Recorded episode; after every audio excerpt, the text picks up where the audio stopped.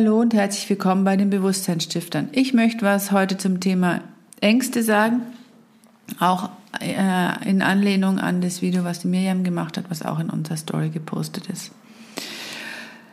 Weil das Thema Ängste ist heute sehr häufig, nicht nur bei Kindern, sondern auch bei Erwachsenen, aber immer mehr bei Kindern. Und es gibt Tendenzen und Vermutungen, woher das auch rühren kann.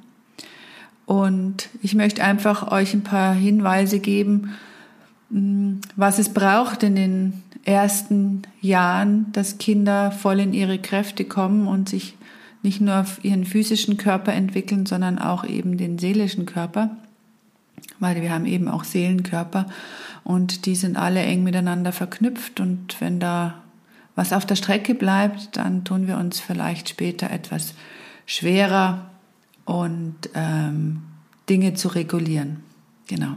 Also natürlich müssen wir unterscheiden, hat ein Kind Angst oder haben wir als Erwachsene Angst? Das ist ganz anders. Als Erwachsener sollten wir den Kindern immer Schutzraum bieten.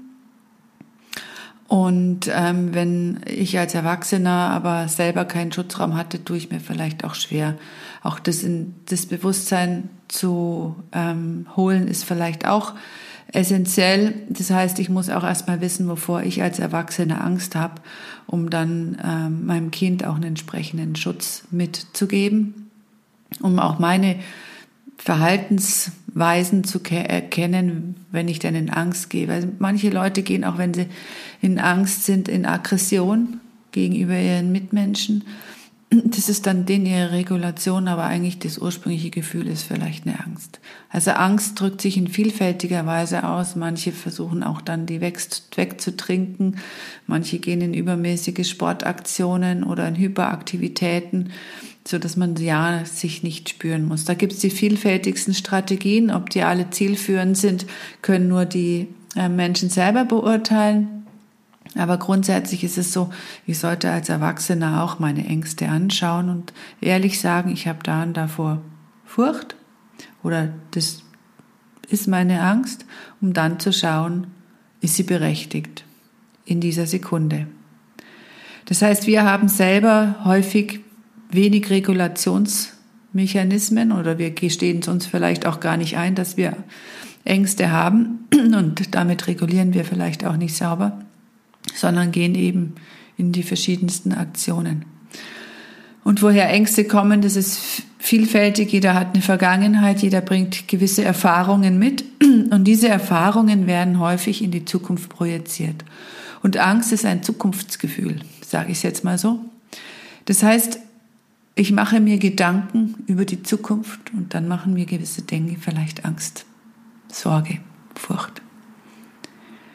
Und wenn wir es schaffen, in dieser Situation zu uns zu sagen, so, wovor habe ich Angst? Und ist das jetzt real in dieser Sekunde? Ist es schon da? Muss ich schon Angst haben? Und häufig ist es in dieser Sekunde eben, dass ich noch gar nicht Angst haben muss in der Gegenwart. Also im Hier und Jetzt in der Gegenwart braucht es häufig keine Angst. Die Angst ist nur deshalb da, weil ich mir Gedanken über die Zukunft mache. Das ist jetzt nicht falsch, weil man ja gewisse Sachen planen soll. Aber trotzdem, wir dürfen oder brauchen ja noch keine Angst vor der Zukunft haben. Die ist ja noch gar nicht da. Die kommt dann vielleicht wieder, wenn wir in Angst bleiben, dann machen wir die gleichen Erfahrungen wieder, weil wir keine anderen Gedanken haben. Wenn ich es aber schaffe, in dieser Situation zu sagen, okay, meine sogenannte Echse, stoppe ich mal und schaue, dass ich Herr meiner Gedanken werde, dann könnte es ja sein, dass ich zu anderen Ideen komme, damit die Situation, die ich mir vielleicht ausmale, vor der ich Angst habe, gar nicht eintritt. Das heißt, aktiv seine Gedanken zu stoppen, wäre ja mal eine Möglichkeit. Und dann auch aktiv in die Atmung zu gehen und einfach zu regulieren. Wir haben nämlich drei Seelenkräfte mitbekommen und die haben wir in der Kindheit mehr oder weniger gut ausgebildet. Und das ist auch das, was unsere heutigen Kinder teilweise eben auch nicht lernen oder auch übersprungen wird in unserer Welt, weil wir sehr viel und sehr früh intellektualisieren. Die drei Seelenkräfte sind unser Willenskräfte, unsere sogenannten Fühlkräfte, unser Fühlen und unsere Denkkräfte.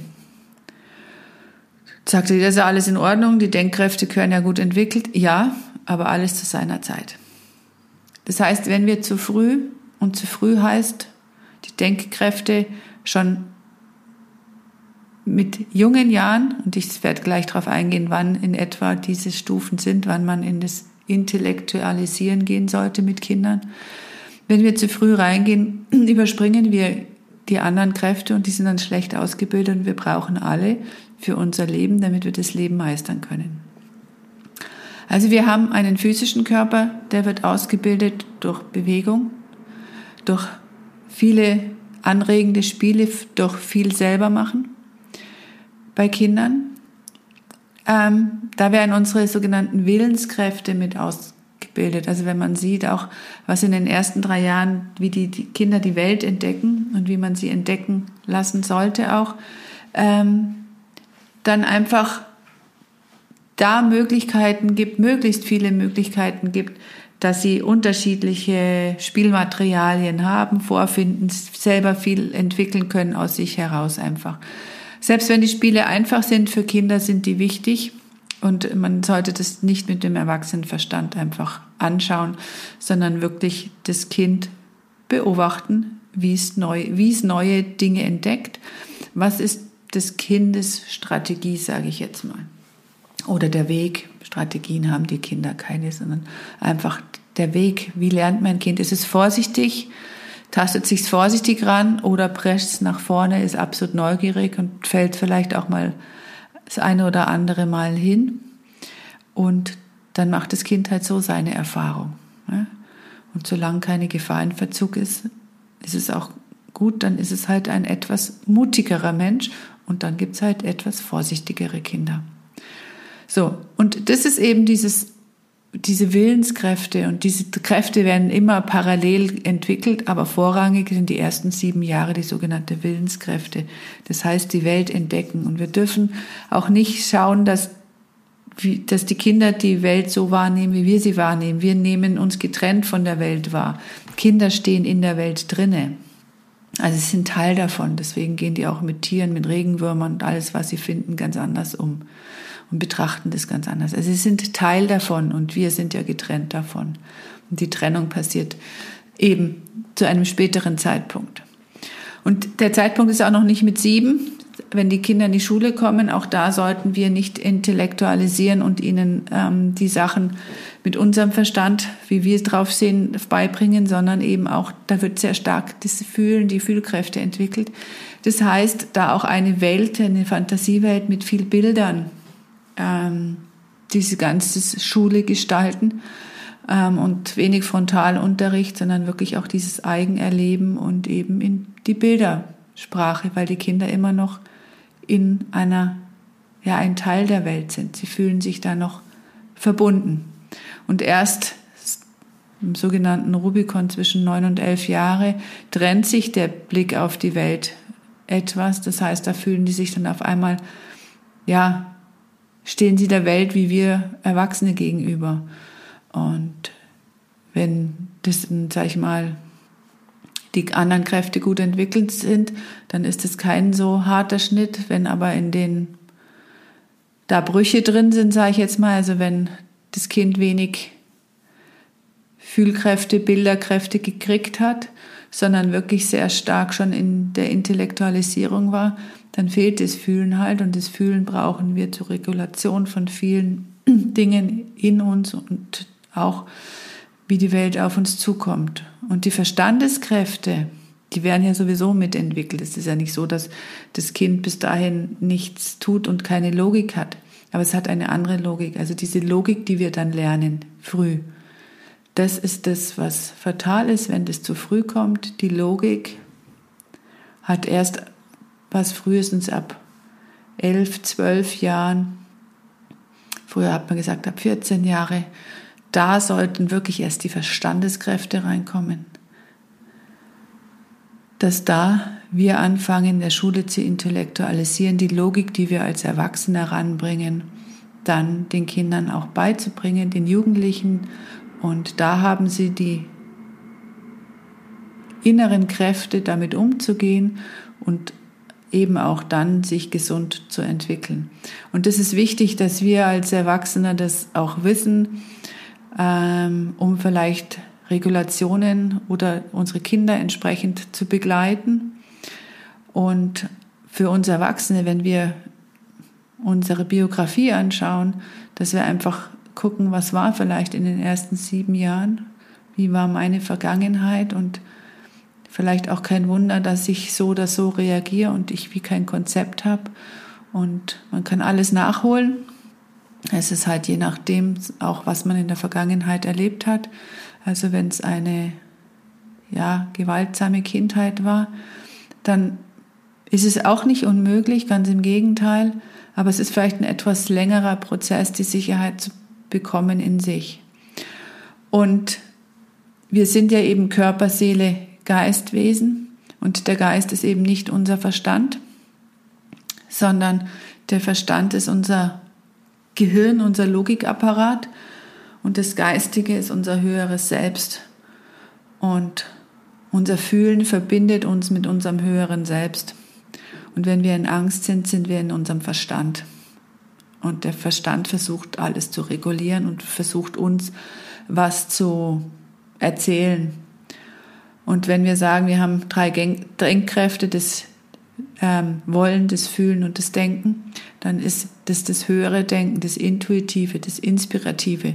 Und das kommt nicht durch, wenn wir in Angst und in Sorge sind.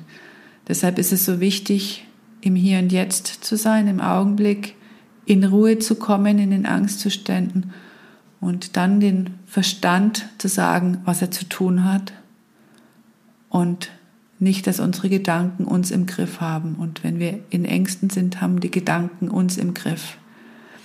Und einfache Gedankenübungen sind einfach dann, also A, dass man die Gedanken stoppt, aber damit man da immer stärker wird, seine Gedanken zu sagen, in welche Richtung sie denken sollen, ähm, ist einfach rückwärts zu denken, rückwärts zu gehen, Worte rückwärts zu sagen weil da gestalten wir aktiv die Willenskräfte, die brauchen wir dazu.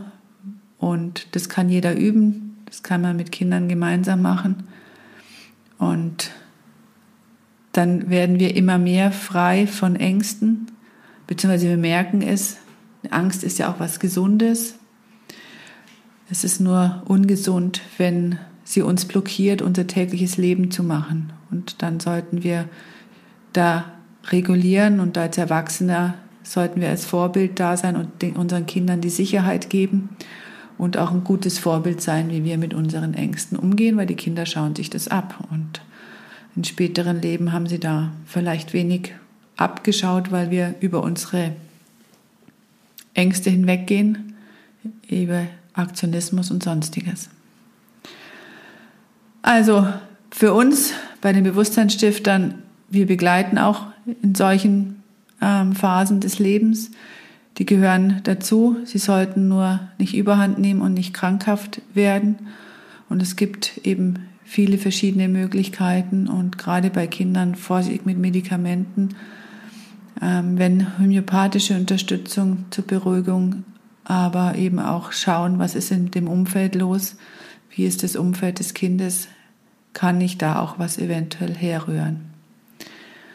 Also viel Freude dabei und wenn es Anregungen braucht, einfach bei uns melden.